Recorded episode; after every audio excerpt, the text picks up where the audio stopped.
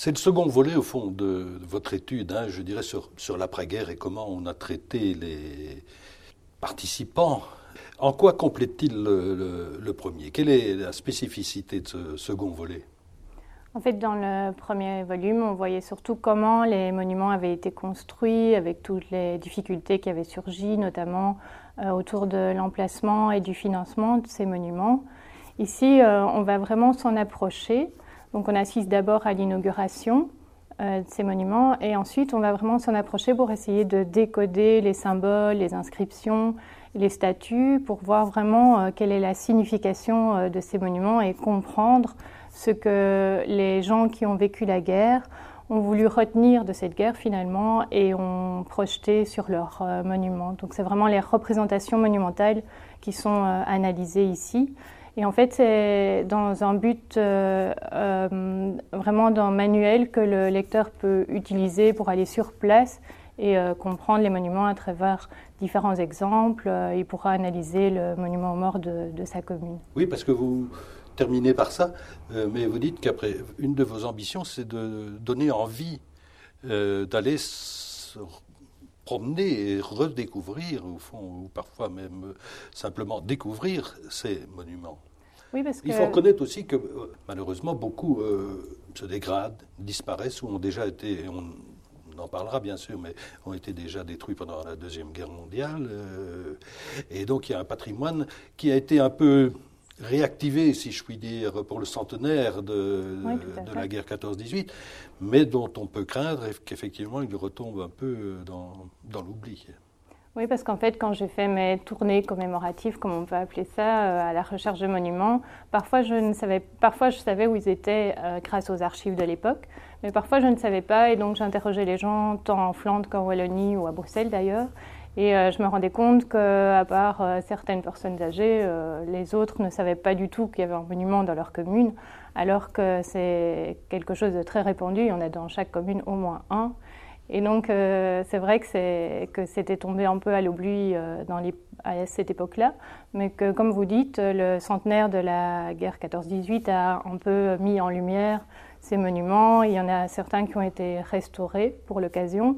Mais il y en a d'autres euh, qui ont disparu, parce qu'il y en a même qu'on a volé euh, dernièrement euh, pour le bronze. Donc il y en a qui continuent de disparaître. Hmm. Et pourtant, c'est un patrimoine très riche, hein, très nombreux, vous l'avez dit. Plus de 2400 communes. bon, il y a au moins un monument par commune. Il y en a parfois dont certaines, on en parlera peut-être aussi d'ailleurs, qui en ont sept. Ça fait beaucoup. Oui, puisque à l'époque, en, 1914, il y avait euh, plus de 2600 communes. Et euh, des études ont montré qu'il y en avait au moins un, euh, enfin, d'après les statistiques, 1,5. Donc on peut estimer qu'il y en a au moins 4000 en Belgique. Mais c'est vrai qu'il reste euh, parfois mal connu, alors que c'est vraiment un, patrimoine euh, très intéressant. Et ce qu'il faut surtout souligner, c'est que ça a été érigé spontanément par la population. C'est pas du tout euh, un ordre de l'État belge qui, au contraire, avait essayé de les hein, c'est ce qu'on avait vu dans, le premier, volume. ouvrage, on voyait que. Et donc c'est vraiment un souhait de la population. Ça vient de la base, et c'est ça qui est aussi intéressant, c'est que c'est un patrimoine qui vient vraiment euh, de, de, de, la population, quoi, de la, population civile. C'est un mouvement de la base, dirons Voilà, tout à fait. C'est ça qu'il faut aussi, sa richesse. Oui, et en même temps la grande diversité, hein, parce que quand on parle de monument, ça peut être une stèle, ça, peut être euh, un obélisque, euh, mais ça peut être une composition monumentale, hein, avec statue de bronze, comme vous l'avez dit. Il y a une grande variété. Oui, il y a une grande diversité. Parfois, euh, les monuments aux morts, c'est, comme vous le dites, une simple plaque euh, en hommage très modeste, mais en hommage quand même. Et parfois, c'est un monument euh, assez grand. Euh, c'est pas forcément proportionnel aux villes ou aux villages, comme il y a certains qui l'ont sous-entendu, parce que ça dépend de ce qui s'est passé dans le village. Par exemple, on a l'exemple très connu de Rossignol, qui a érigé un, énorme caveau par rapport au village euh, et qu'il a érigé à ces civils massacrés, alors qu'il y a des villes plus grandes qui vont avoir plusieurs monuments, mais peut-être euh, plus petits. Voilà, c'est oui, voilà, euh, c'est plutôt en fonction de ce qui s'est passé durant la guerre. Oui, c'est ça. C'est ça qu'on voit quand même globalement, je dirais, derrière votre étude. C'est le vécu de guerre hein, qui est très très important et qui permet justement, c'est une des possibles grilles d'analyse. Enfin, qu'est-ce qui s'est passé là Et euh, ça permet d'expliquer euh, des différences, par exemple, d'une commune à l'autre, hein, euh, ou d'une commune à la voisine, simplement. Oui, c'est vrai. Mais à l'inverse, il n'y a pas non plus de, sens linéaire. On ne peut pas généraliser. Voilà, en sens que, par exemple, il y a des villes martyrs comme Visé ou Arscott. Oui, où, on a mis les soldats en avant. Voilà, où en voyant le monument, on ne voit pas vraiment qu'il y a eu un massacre dans la ville, pas comme à Dinan ou à Tamine. Voilà, donc on ne peut pas non plus euh, généraliser en se disant bah, une ville qui a eu beaucoup de civils massacrés va ériger un monument que à ces civils. C'est une tendance, mais on ne peut pas non plus euh, généraliser. Tout dépend probablement de rapports de force euh, locaux. Hein. Oui, politiques et, oui, des, notes d'influence, bien sûr. ça dépend vraiment d'un village ou d'une localité à l'autre. Vous vous êtes penché sur les journaux pour euh, essayer de retrouver l'ambiance, entre guillemets, des inaugurations, hein, notamment dans le Patriote illustré, euh, le bien nommé, et dans le journal Le Soir aussi. Bon, on s'aperçoit très vite que tout ça est très ritualisé. Hein. Je veux dire qu'il y a un modèle standard de l'inauguration qui se met vite en place. Oui, c'est vrai, même les mots qui sont utilisés sont souvent les mêmes. On dit oui, on dit que le discours pourrait être interchangeable. Hein. Varie quand même selon les circonstances parce que les élus essayent de mettre leur euh, vécu de guerre justement en avant. Mais c'est vrai que les, les, mots utilisés sont souvent les mêmes. On dit que la foule est toujours émue et recueillie, que c'est un vibrant hommage. C'est vrai que, que les mots sont assez cliché, hein, euh, clichés, tout à fait.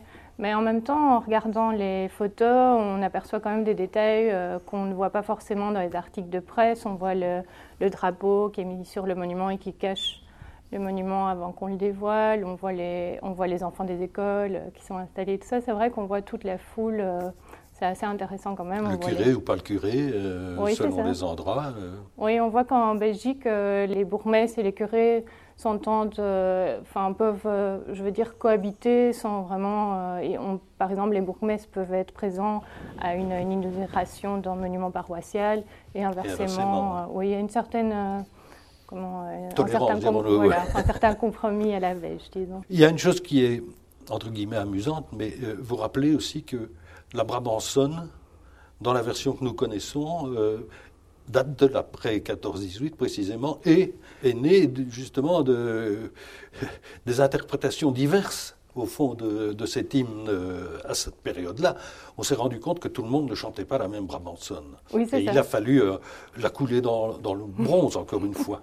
Oui, tout à fait. En fait, euh, bien sûr, elle existait avant, mais c'est vrai qu'il y a un ministre qui, en se rendant à différentes euh, inaugurations, s'est rendu compte que c'était vraiment catastrophique vu qu'il y avait différentes interprétations.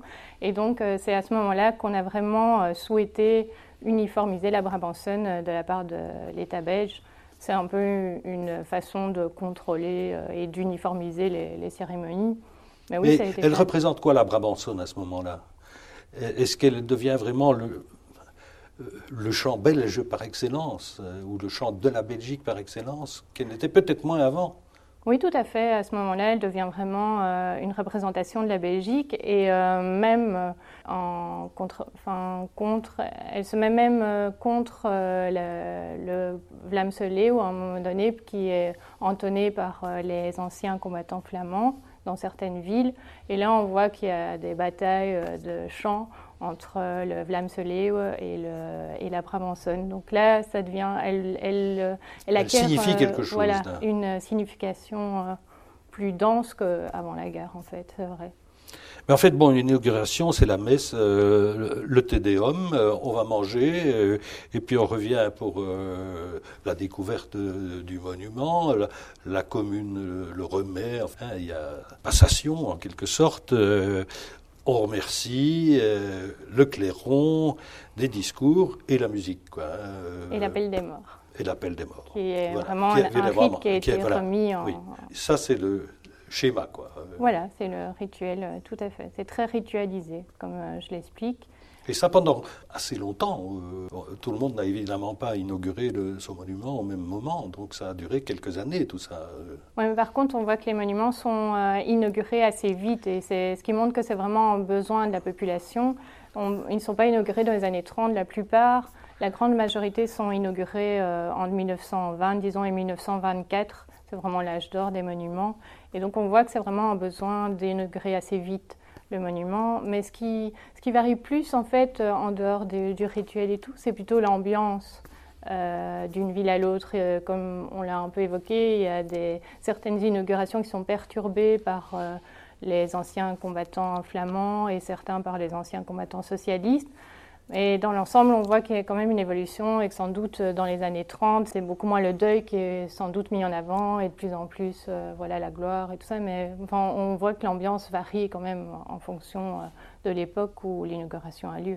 Il y a beaucoup de choses qui changent après le pacte de Locarno, hein, après 1924, hein, euh, notamment un rapport à l'Allemagne qui, qui est presque obligé de se modifier. S'il faut commencer à discuter, ça devient plus, plus compliqué, et notamment pour le gouvernement. Hein. donc il peut y avoir des tensions entre le vécu, encore une fois, d'une ville et l'attitude officielle. Oui, on, voit le fort, on le voit fort dans l'exemple de l'inauguration du monument de Dinan, là, le Furoreto de Nico. En fait, 36, hein. Oui, en 1936, donc ça, avant la, la, Seconde Guerre. On voit que le gouvernement est vraiment très mal à l'aise euh, et ne veut pas participer à, l'inauguration euh, Mais les Dinantais eux-mêmes ne sont pas très, oui, sont très assez partagés. Hein. Oui, parce qu'on on est vraiment mal à l'aise alors que peut-être que s'il avait été inauguré plus vite en 1920, on serait posé moins de questions. Mais c'est vrai que là, il y a. Il y a la fureur teutonne euh, fait parler d'elle. Mais ceci dit, c'était une idée euh, du cardinal Mercier. Oui. Hein, ça devait être euh, figuré dans la bibliothèque reconstruite de, Louvain, de Leuven. Enfin, oui, de Leuven. Et, c'est Monseigneur Laduse qui n'a pas trop apprécié, et ça s'est quand même retrouvé à Dinan. Oui, ça avait déjà suscité la polémique à l'époque, et a fortiori quand il s'est retrouvé sur le monument de Dinan. Donc, oui, c'était vraiment euh, enfin, ça montre bien quand même que l'ambiance a changé et qu'on est mal à l'aise parce qu'on veut quand même renouer avec l'Allemagne.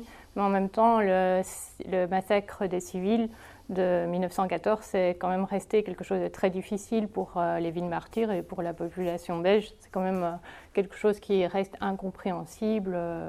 et donc, c'est pas évident de pardonner non plus. C'est pas du tout à l'ordre du jour, en tout cas en 1936, quoi.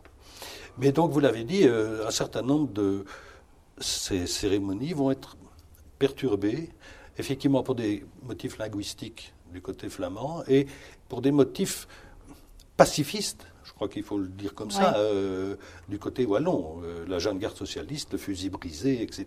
Euh, l'ambiance n'est plus à, célébrer la gloire des combattants. je veux dire que donc c'est gênant. Oui, il faut dire que ça reste quand même minoritaire. Oui, c'est vrai, mais... C'est un exemple quand même minoritaire, mais c'est vrai qu'on a des exemples comme à Kievrin où euh, la cérémonie est carrément euh, arrêtée parce que les, les, anciens combattants socialistes veulent défiler avec euh, le fusil brisé et donc c'est vrai que ça, ça, crée le malaise et finalement la cérémonie est, annulée. Mais Enfin, c'est quand même différent des anciens combattants flamands qui, eux, s'opposent à la Brabançonne ou quoi c'est vraiment différent comme ambiance, euh, je veux dire.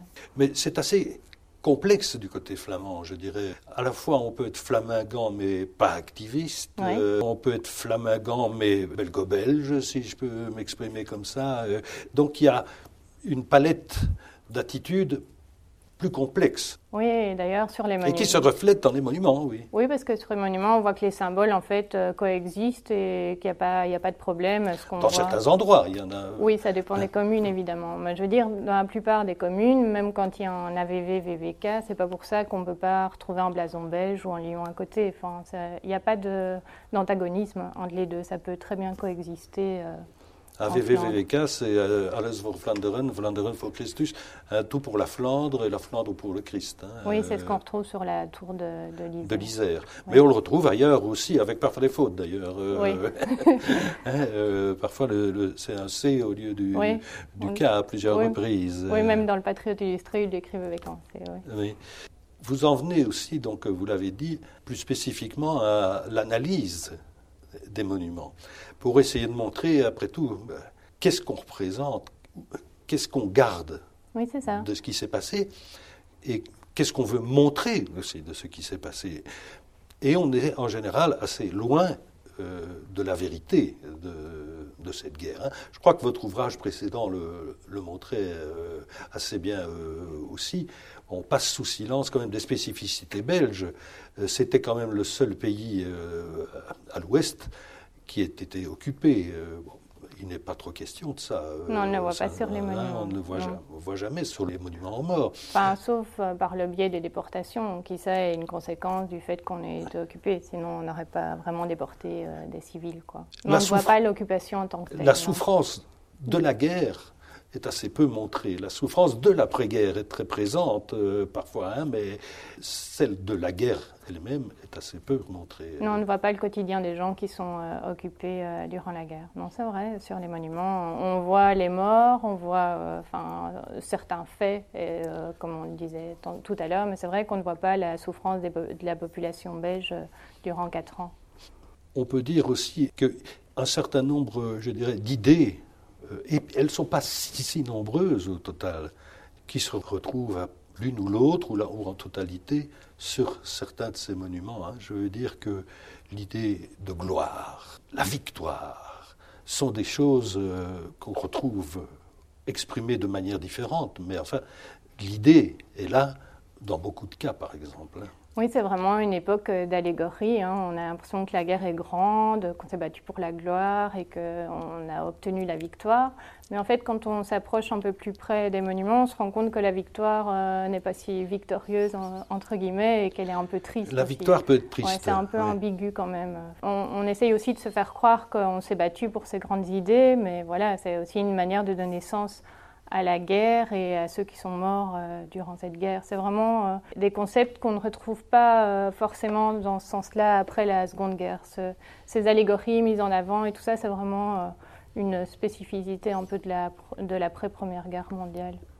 ce qui est intéressant aussi, c'est dans votre analyse, c'est que c'était relativement peu pratiqué. C'était déjà un constat fait dans l'entre-deux-guerres. On s'intéressait assez peu à la manière dont étaient exécutés, entre guillemets, ces, ces monuments, hein, euh, à, ce qu'ils représentaient, je dirais sur le plan stylistique, par exemple, ou, sur la, la, valeur, euh, entre guillemets, artistique euh, de, ces, de ces monuments. je veux dire que, justement, l'ambition des idées représentées effaçait, gommait tout ça. alors que c'est quand même effectivement intéressant d'aller voir ce qu'on a montré. Oui, en fait, euh, comme je le montrais dans le premier livre, euh, l'administration euh, des beaux-arts trouvait quand même que la plupart de ces monuments étaient ratés et moches. Oui, oui, oui, oui, Mais en fait, ce n'était pas vraiment le but. Le but, c'était, comme on l'a dit, la population, c'était d'exprimer ce, ce qu'ils avaient retenu de la guerre. Et donc, ce n'était pas forcément le côté esthétique qui primait pour eux. C'était le geste, quoi. C'était l'intention. Voilà, même si évidemment il y a certains sculpteurs plus connus qui ont fait des monuments, et là on peut quand même euh, souligner qu'ils sont plus réussis que d'autres, euh, qui sont parfois fort naïfs, c'est vrai, mais c'est pas vraiment le but non plus, l'esthétisme. Non, non, certes, mais enfin, on peut maintenant euh, un peu plus s'y intéresser, dirais-je, avec le, avec le recul. Oui, vrai. Même si ce n'est pas une analyse, comment je vais dire, c'est pas, pas l'histoire de l'art. Non, c'est pas l'histoire de hein. l'art. non, non, c'est l'histoire des, des significations, et c'est l'histoire de la mémoire. Hein. Euh, je crois qu'il faut peut-être euh, s'arrêter un instant sur ce concept de mémoire. Hein. Qu'est-ce que c'est la mémoire euh, par rapport notamment à l'histoire Oui, la mémoire, c'est un peu ce qu'on décide de retenir sur une histoire qui est plus longue et plus complexe. Mais ce que je veux dire aussi, c'est qu'il est important de remettre chaque monument dans son contexte et qu'il faut aussi euh, comprendre euh, comment le monument a été construit et ce qu'on a voulu euh, donner comme sens avant de l'analyser parce qu'il y a parfois des statuts qui, où on se dit oh, bah, ça, signifie que c'est une commune religieuse ou, quelque chose comme ça. Et en fait, quand on observe les archives, c'est un peu un hasard que soit qu'il y ait une croix sur le monument. Ou on ne peut pas non plus déduire euh, une tendance euh, politique ou religieuse dans un monument. Il faut d'abord euh, quand même retracer le contexte avant de se dire ben voilà c'est pour telle ou telle raison qu'on a choisi ce sujet-là. Oui, il y a des monuments qu'on peine encore peut-être aujourd'hui à interpréter. Et il y a notamment, vous vous intéressez à ça à un moment donné, il y a des monuments dont on se demande sont-ils ou non pacifistes? Hein, c'est un, oui, mais c'est un objet euh, d'inquiétude d'une certaine manière parce qu'il y a des rapports qui sont faits pour conclure non, ce n'est pas pacifiste, oui, c'est éventuellement pacifiste, etc. Enfin, je veux dire que ça, la question a, a de l'importance. Oui, à l'époque, ça a beaucoup d'importance, mais c'est vrai qu'il y en a qui demeurent ambigus et il y a certains signes qui penchent pour euh, un monument plus pacifiste, mais il n'y a pas non plus d'inscription euh, à bas la guerre claire comme on a pu le voir sur certains, mais rares monuments en France. Quoi. C'est assez rarissime quand même, les, monuments pacifistes. Ce mmh. C'est pas du tout la norme. Quoi. Mais comme vous parlez de France, c'est peut-être le moment de d'évoquer cet aspect-là des choses. Euh, on a eu l'impression, on a donné l'impression qu'après tout, tous ces monuments étaient en quelque sorte interchangeables. Et justement, euh, votre travail a consisté à montrer que non, pas du tout. Si on tient compte du contexte précisément, ils ont tous leur singularité. Oui, tout à fait. Quoi qu'il y, y, a parfois deux monuments qui se ressemblent fort ou qui sont issus Oui, il y en a même eu quelques-uns, euh, des plaques en série, euh, etc. Mais assez peu. Hein, euh. Oui, assez peu par rapport à la France qui, eux, ont vraiment certains monuments qui sont faits de série et qu'on retrouve partout. En Belgique, c'est beaucoup moins le cas. Oui, il y a un Gantois qui a fait un bas-relief qu'on a vu dans 4-5 communes. Voilà. Il y a la plaque de, la province de Liège. Oui, tout à fait. Là, c'est la plus répandue. Là, on peut dire que c'est un monument. Elle a été distribuée. Hein, voilà. Et les, mais évidemment, les inscriptions varient d'une commune à l'autre, mais ça, c'est vrai que si on, peut parler d'un monument de série, c'est celui-là, c'est celui qui a été créé par Oscar Bergmans pour euh, la province de Liège et qui a été donné en fait par la province de Liège aux différentes communes liégeoises. Oui, mais c'est l'exception qui confirme la règle. Voilà, tout à fait. Oui.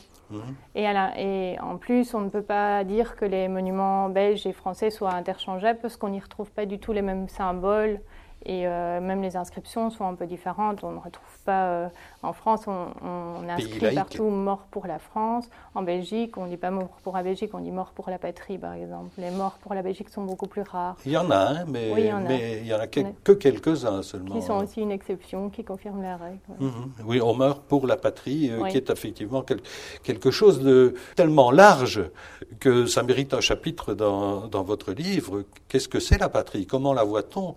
Je veux dire que, entre guillemets, sa paroisse, euh, sa province, son pays, sa région, tout ça se retrouve sous cette appellation patrie. Et effectivement, encore une fois, selon le contexte, il faut l'interpréter euh, à différents niveaux. Oui, c'est ça. Et euh, donc, on, voit des monuments où on retrouve les différents blasons, euh, local, provincial, national, ou le symbole de la province, comme le sanglier. ou le sanglier de Luxembourg, oui. oui. c'est vrai. Tout ça se mélange. Hein. Oui, tout ça se mélange parce que pour les Belges, et encore maintenant, je pense, euh, la patrie est faite de ces différentes entités, de ces différentes appartenances. Quoi. Mais quelles sont au fond les grandes idées qu'on défend euh, Est-ce que ça change aussi en fonction du temps? Bon, on célèbre la victoire et en même temps euh, on rend hommage aux morts. Euh, est-ce que ça reste constant ou bien est-ce que petit à petit les choses évoluent? Et notamment même dans les célébrations. Apparemment dans les années 30, comme on s'éloigne de la douleur immédiate de la guerre, ça devient peut-être un peu plus festif que ça n'avait pu être. Oui, ça dépend aussi des communes, parce que les communes euh, martyrs, entre guillemets, qui ont été frappées par les massacres de civils, restent quand même plus longtemps endeuillées. Elles ont vraiment du mal à, passer à autre chose, je dirais. Ça dépend vraiment d'une localité à l'autre, l'ambiance. Victoire, liberté, unité, sont quand même des, je dirais des choses que l'on met en, en avant. Hein. Donc c'est donner, donner, du sens à, ces morts. Oui, c'est vrai que la plupart des allégories, on va sur, dans les allégories, la plupart, ce sont surtout la patrie et la victoire, en grande majorité. Mais c'est vrai que certains, enfin, c'est difficile aussi euh, pour euh, les artistes d'exprimer à la fois le deuil et la victoire. C'est des choses contradictoires. Voilà, et c'est pour ça que dans certaines euh, localités, on a érigé deux monuments. Un Il y en a sur la place et un dans, le cimetière. Hein. Voilà. Celui dans le cimetière est beaucoup plus, euh, voilà, c'est c'est la douleur, le deuil et la douleur. Et celui sur la place, euh, c'est plus la victoire. On voit un cas comme à Oui, par exemple, dans le cimetière, c'est en gisant. Et sur une place publique, on voit la patrie qui accueille le soldat euh, victorieux. C'est vraiment deux sentiments qui ne sont pas faciles euh, non plus à, mettre ensemble dans un monument. Et donc euh, là, en, multipliant les, monuments, ça permet de, de célébrer, enfin de passer d'un sentiment à l'autre finalement.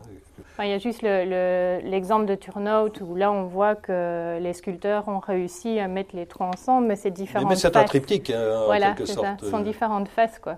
Sur la première, on voit le retour du soldat, là tout le monde est joyeux. Sur la seconde, on voit le soldat qui revient mort, et donc là on voit le deuil. Et sur la troisième, on voit que l'histoire euh, est enseignée, euh, enfin la mémoire disons, aux enfants, euh, et le tout est surplombé par une victoire. Donc ça, ça représente vraiment tous les sentiments de l'après-guerre, mais c'est quand même un monument qui reste quand même unique.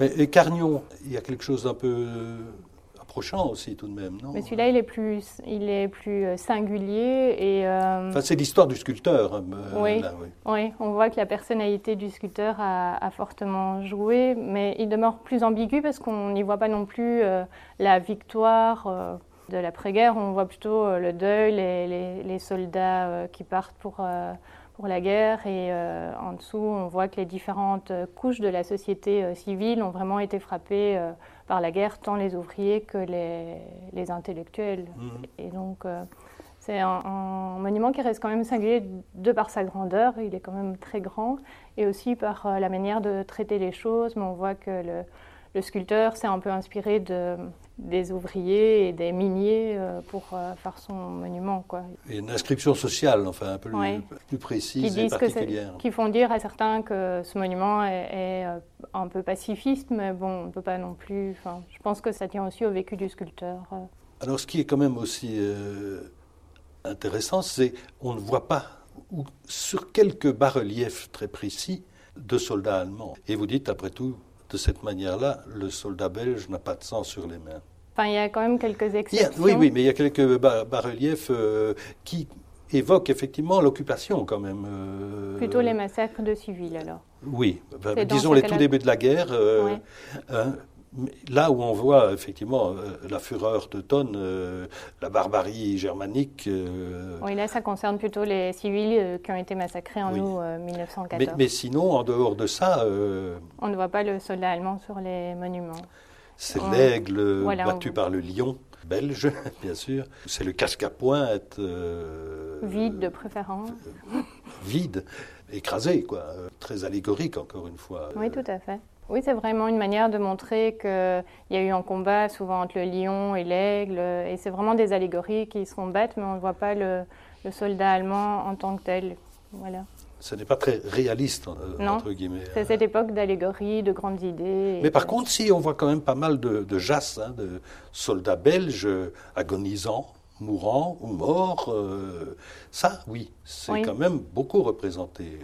Oui, c'est vrai, on représente souvent la mort euh, du soldat, mais on essaye de le représenter euh, accompagné. Oui, c'est ça. Il ne meurt pas seul. C'est pour montrer qu'il n'est pas seul. voilà, comme il y a toujours la patrie, euh, la mère patrie. Ou un sacré-cœur, ça dépend des régions. Mais c'est vrai qu'on le représente accompagné parce qu'on se dit qu'ils ne peuvent pas avoir agonisé seuls sur les champs de bataille. C'est un peu voilà, une idée répandue. On se dit, ben, voilà, ils ont été ils sont morts, ils sont morts pour quelque chose. Pour quelque chose, oui, tout à fait. Parce que c'est bien ça le problème, euh, c'est donner du sens. Hein, oui, c'est une manière de donner du sens à la mort et à la guerre, surtout. Euh, pour les proches, c'est très important. C'est pour ça qu'ils érigent des, monuments aux morts. Il y a tout un autre aspect aussi qui est très intéressant et très, très important, c'est les différences de statut euh, dans les victimes de guerre. Et on les retrouve effectivement aussi sur ces monuments.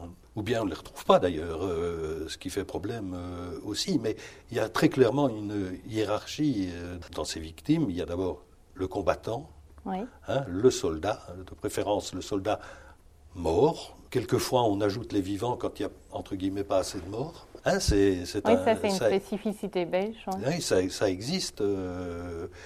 Il y a le civil mais entre guillemets le civil paradoxalement combattant aussi d'une certaine manière, l'espion capturé et fusillé.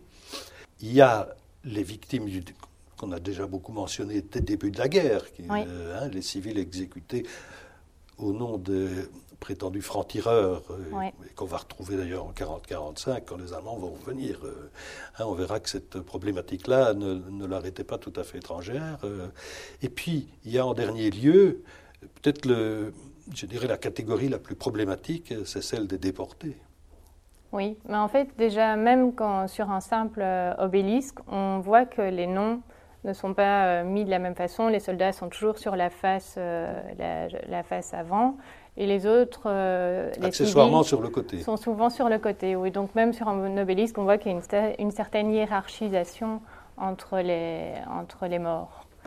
Et, même sur les monuments qui sont uniquement euh, consacrés aux, civils massacrés, par exemple, on voit aussi qu'il y a une certaine hiérarchisation parce qu'on voit que les notables ou parfois euh, des noms euh, de femmes, mais c'est plus rare, sont mis en avant. Donc il y a une certaine hiérarchisation dans, sur le monument aux morts lui-même.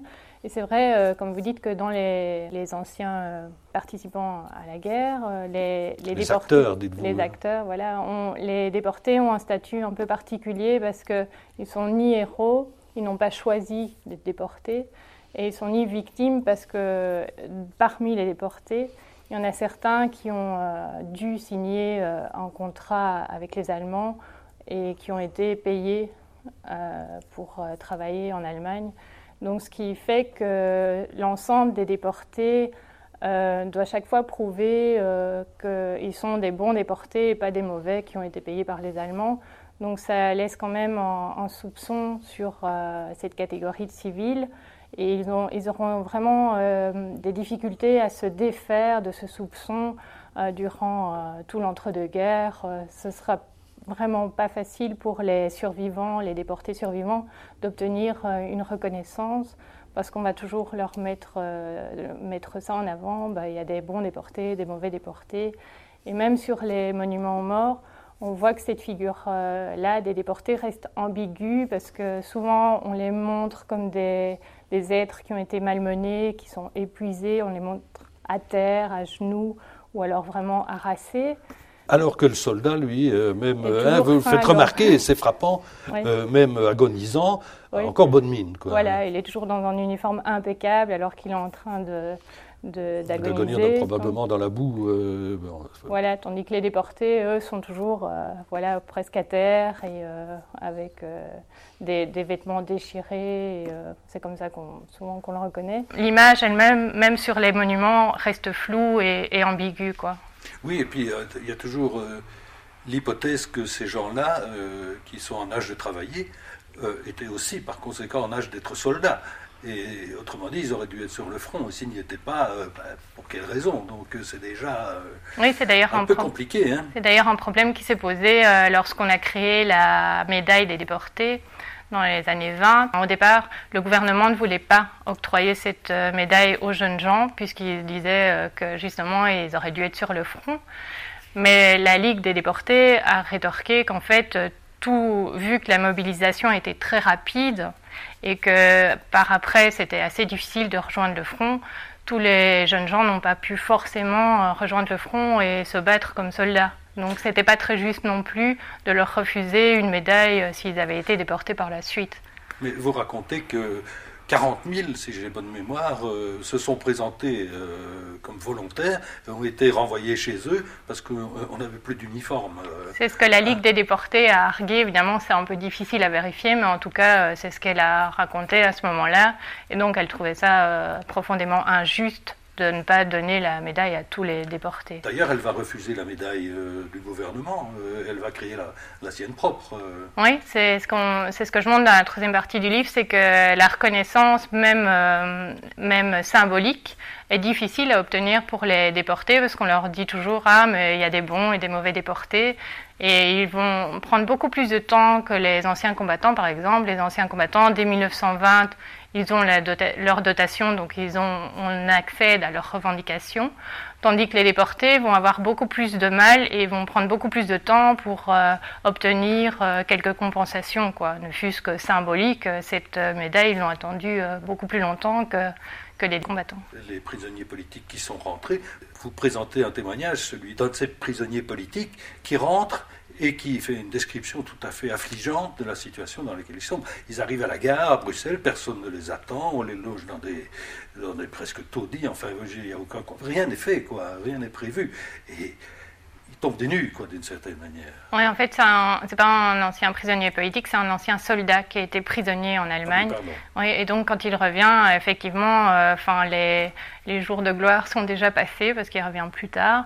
Et donc, il n'est ni accueilli par la population, il n'a droit à aucun, aucune ovation du tout. Mais en plus, c'est vrai qu'ils sont rien organisé. Quoi. La démobilisation en Belgique a duré euh, assez longtemps. Il a fallu ramener tous ces hommes et tout ça. Et l'organisation n'était pas vraiment adéquate. Donc, euh, ces gens se sont sentis, euh, enfin, qui avaient passé quatre ans en Allemagne et donc qui avaient rêvé de ce retour, ont vraiment été désillusionnés face euh, à, l'ingratitude finalement de la population, puisqu'ils n'ont reçu aucune reconnaissance euh, officielle, en tout cas pas à ce moment-là.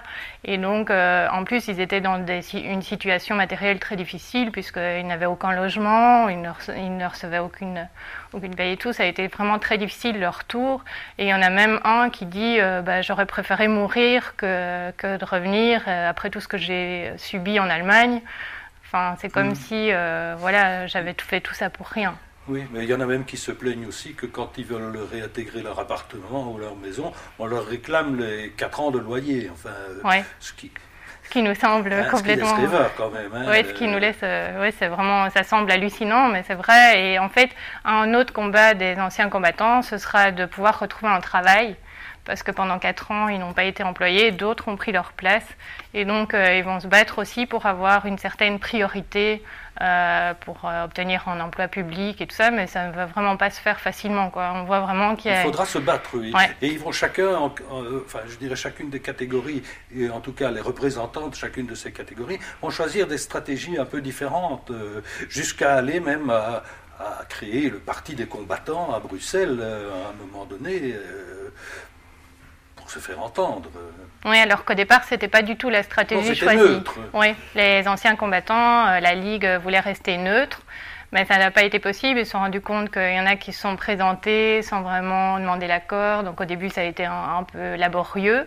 Mais il y a quand même eu deux élus. Mais qui, sont, qui ont été reniés. Euh. Qui ont été reniés par euh, les anciens combattants et par le parti, donc c'était le parti des anciens combattants. Finalement, ils ont réussi à rallier certains anciens combattants des autres et ils ont pu ainsi faire passer quelques lois, mais finalement, euh, tant qu'ils n'avaient pas l'appui des, des, anciens combattants, c'était un peu difficile pour eux. Donc, aux élections suivantes, les anciens combattants ont décidé de la faire officiellement en partie et ça a été beaucoup plus simple. Ils ont gagné euh, une certaine euh, visibilité Tandis que les déportés, eux, ils n'ont pas du tout choisi cette voie-là, ils n'ont pas créé de parti des, déportés, ils ont plutôt euh, agi comme euh, en lobbying, on appellerait ça comme ça aujourd'hui. Donc ils ont plutôt euh, décidé d'aller auprès des hommes politiques, etc., et de, de, poser leurs revendications et demander de l'aide pour les prochaines élections et tout, mais ils n'ont pas créé de parti des déportés. ça a l'air quand même moins efficace, mais d'un autre côté, ils étaient quand même moins nombreux aussi que les anciens combattants, donc c'est un peu difficile de dire quelle est la stratégie euh, la plus efficace. Ce qu'il faut quand même mettre en avant aussi, c'est la situation très ambiguë de tous ces, enfin, de toutes ces victimes de, la guerre ou de tous ces participants au conflit d'une manière ou d'une autre. C'est que à la fois ils affirment avoir fait ce qu'ils ont fait par sens du devoir, et en même temps ils réclament quelque chose.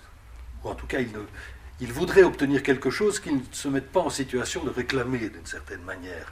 Hein. Il y a toute une ambiguïté de la, situation. Il y en a même un qui, c'est aussi reproduit dans, dans, l'ouvrage, il y en a même un qui dit, ben, après tout, euh, moi j'ai fait la guerre par devoir et je ne suis pas un mendiant. Euh, hein, il n'y a qu'en Belgique que, le soldat demande un pourboire. c'est quand même assez... Euh, violent, mais ça traduit bien la, la, situation. À la fois, on demande une reconnaissance y compris matériel, financière, il faut se loger, il faut trouver un boulot, etc. Enfin, il faut se réinsérer dans une vie euh, normale, alors qu'on peut imaginer facilement qu'après les, années qu'ils ont vécues, euh, que ce soit d'ailleurs dans les tranchées ou en captivité ou euh, dans les travaux forcés, ça ne doit pas être si simple que ça. Donc il y a toute cette ambivalence comme ça, on sent bien ça. Oui, il y a vraiment beaucoup de discussions, même au sein euh, du parti euh, et même au sein des anciens combattants. C'est vrai qu'il y en a beaucoup qui ne veulent pas euh, revendiquer, mais bon, en même temps, la situation économique est telle dans ce pays que c'est pas facile de reprendre une vie normale parce que la vie n'est pas vraiment normale. Et donc, euh, le retour à la normale, comme je l'explique, euh, est vraiment difficile. Enfin, c'est pas parce qu'on a signé l'armistice que tout redevient comme avant, bien au contraire. Et donc, il faut aussi euh, penser aux familles qui ont vécu pendant quatre ans sans le soutien matériel de ceux qui étaient sur le front, de ceux qui étaient déportés, etc. Et donc, il y a aussi cet enjeu-là qui, qui entre en jeu, quoi. Mais ceci dit, ça va parfois loin. Je veux dire que on va jusqu'à envahir le Parlement, ce qui était quand même une chose qu'on n'avait jamais vue. Hein, euh. oui, l'invasion du Parlement. il y a des grandes manifestations euh, par dizaines de milliers. Euh, et puis, bon, la fameuse zone neutre est violée, on rentre au Parlement, scandale. Enfin. Oui, parce que les, il faut dire quand même que les anciens combattants sont quand même en colère. Ils ont l'impression finalement qu'ils ont été les dindons de la farce. Et on sent vraiment dans les écrits et dans les témoignages et même dans les dessins de Jacques Ox, par exemple, qu'il y a vraiment une amertume qui s'installe. Parce que justement, ils devraient, pour eux, ils ne devraient même pas devoir demander une reconnaissance. elle, devrait aller de, elle, devrait aller de soi. Or, l'État belge, n'est pas du tout dans cette vision-là des choses. C'est un peu comme euh, dans le premier. Restriction budgétaire. Voilà, restriction budgétaire, c'est le mot d'ordre. C'était la, même chose pour les monuments, c'était la même chose pour les commémorations. Ici, on voit bien qu'il n'y a pas, a pas d'argent, mais aussi euh, pas une volonté de, de les reconnaître, euh, de, de, leur faciliter la vie, il faut. Non, pas du tout. En fait, et, je, pourtant, il y a des articles de presse et tout ça qui disent qu'il faut faire attention parce que ces gens vont devenir amers, ils vont devenir instables euh, il faut, ils n'ont pas besoin que d'une reconnaissance euh, symbolique, il leur faut aussi une reconnaissance sonore et trébuchante. C'est ce que mhm. dit les, disent les journalistes du soir. Et pourtant, l'État n'entend pas euh, du tout cet appel. Et donc, en fait, en faisant traîner les choses, c'est comme dans tout système de reconnaissance, ils, ils, amènent une certaine frustration et donc après la demande de reconnaissance est encore plus grande et donc on est comme ça dans un cercle vicieux quoi. Mhm. Oui, parce que bon, il y a peut-être été fort sur le plan symbolique, mais euh, matériellement, ça s'est traduit assez par assez peu de choses. Hein. Euh, en tout cas, il a fallu beaucoup de temps. Euh, avant que, ce soit mis en place. Hein. Voilà, avant que ce soit concrètement, avant qu'ils aient une aide, il a fallu beaucoup de temps. Et même, on voit que le roi Albert lui-même doit donner une obole pour alimenter la dotation des combattants, ce qui n'est pas normal. Et c'est quand même ce qui ressort un peu de l'ouvrage, c'est qu'on a l'impression que beaucoup d'entre eux ont dû se dire à un moment donné, mais qu'est-ce qu'on est allé faire là? Oui, c'est vrai, parce que le besoin de reconnaissance est un besoin fondamental de l'être humain. Et là, par rapport à tout ce qu'ils avaient vécu pendant quatre ans, le fait qu'on, qu'ils soient obligés de quémander, c'est quand même euh, très difficile pour eux. Et on comprend qu'ils soient devenus euh, amers. Mais c'est pas pour ça qu'ils ne sont pas retournés euh, combattre lorsque la Seconde Guerre a éclaté. Une dernière chose aussi, les troupes allemandes ont cassé beaucoup de choses en revenant. Et est-ce qu'elles ne se sont pas, j'ai eu cette impression-là, qu'elles s'étaient un peu acharnées euh, là où il y avait des monuments qui commémoraient les premières victimes euh, au moment de l'invasion, les victimes civiles euh, réputées francs-tireurs au début de... 18 L'objectif principal de ce livre est de montrer la richesse des mémoriaux et de donner les clés pour les comprendre.